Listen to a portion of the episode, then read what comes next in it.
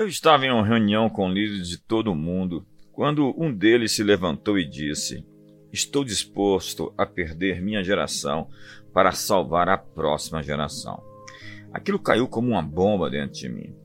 Caleb e Josué foram os únicos de uma geração que entraram na terra prometida. Pelas mesmas razões que o povo de Israel ficou prostrado no deserto, muitos de nós também não conseguimos atravessar o Jordão da vida a fim de possuir a terra dos nossos sonhos, a terra a nós prometida por Deus. Os motivos pelos quais eles falharam nos servem de exemplo para não procedermos da mesma forma. Eles ficaram contra Deus e com a maioria. Dez espias formavam a maioria, e a maioria decidiu democraticamente não entrar na terra. Eles ouviram os pregadores de incredulidade.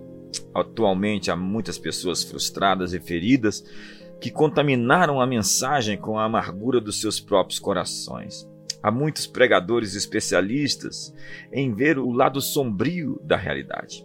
Eruditos do caos, doutores em catástrofes, peritos em anticristos e profetas da morte. Eles ouviram os pregadores errados e perderam o tempo de Deus, o tempo da oportunidade, o kairos, o tempo da visitação. O filósofo e ensaísta inglês Francis Bacon disse: Escolher o próprio tempo é ganhar tempo. Mas diz a Bíblia que eles inflamaram, infamaram a terra. Não poderemos subir, disseram em Números capítulo 13, verso 32. Voltemos ao Egito.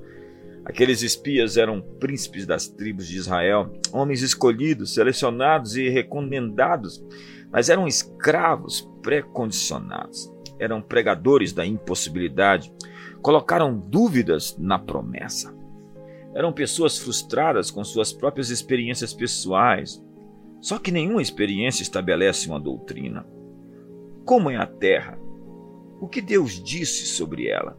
Sim, essa seria a resposta a ser dada, mas ao invés de trazer a informação, eles trouxeram uma interpretação. Deus queria que eles fossem frios, atentassem para os dados, para os números e para as informações. Eles disseram: a terra é boa, mas o povo que nela habita é poderoso, é forte. Eles nos desprezam e nós nos desprezamos. O ponto crítico nunca foi os gigantes de fora, mas os gigantes de dentro de nós. Nós não vemos as coisas como elas são, vemos as coisas como somos. A lógica não é meus gigantes e minha força, mas meus gigantes e a força de Deus. Eles fracassaram porque compararam suas dificuldades com as suas forças. Dez homens pensaram: eu, dificuldades, Deus. Dois homens arrazoavam: eu, Deus, dificuldades. Eles não tinham autoestima, não possuíam consideração própria, viam-se ainda como escravos, prisioneiros, gafanhotos e foram domesticados para viver aquém dos sonhos de Deus. Eles até se conformariam em voltar a ser escravos no Egito. Eles não eram capazes de aprender, estavam muito comprometidos com suas crenças, eram viciados em murmuração, cheios de preconceitos e certezas e preferiram o status da escravidão à liberdade e suas responsabilidades. Assim, Deus sacrificou uma geração inteira por causa da próxima. A solução de Deus foi uma nova geração. Novas pessoas que pudessem ser educadas, ensinadas, treinadas.